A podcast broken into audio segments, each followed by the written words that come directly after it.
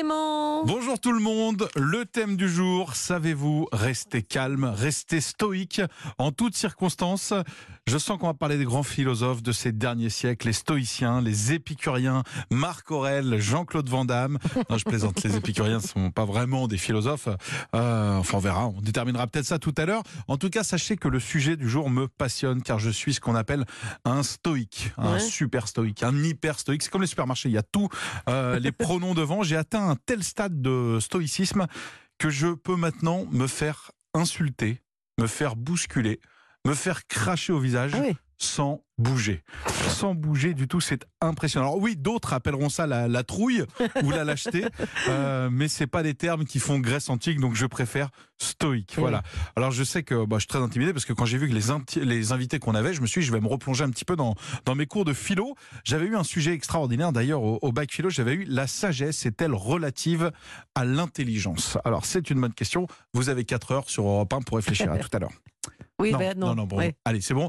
Euh, donc, je vous repose la question la sagesse est-elle relative à l'intelligence? Alors, moi, j'avais mis non, j'avais pas eu besoin de 4 heures, j'étais sorti comme ça.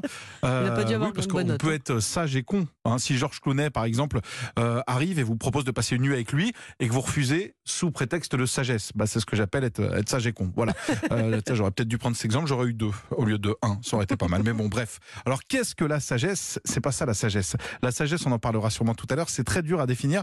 Euh, la sagesse, parce qu'on on confond souvent sagesse et bonheur. En fait, la recherche de la sagesse euh, n'est pas dans le plaisir, mais dans le bonheur. Je sens qu'on va perdre beaucoup de monde aujourd'hui. euh, oh, J'ai déjà le, le cerveau qui commence à, à flamber. Je vais prendre un exemple concret, tiens, euh, Mélanie. Oh, Oui. Je dis votre prénom au hasard, mais Ouais. euh, par exemple, boire de l'alcool peut être un plaisir.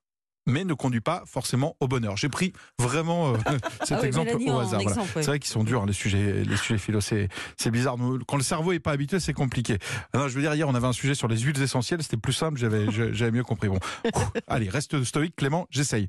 Ce qu'on va faire, je vous propose un petit truc. Je vais vous mettre, pour euh, vous, chers auditeurs, des bruits insupportables de collègues de Ah. bureau, par exemple, de choses que vous pouvez euh, entendre.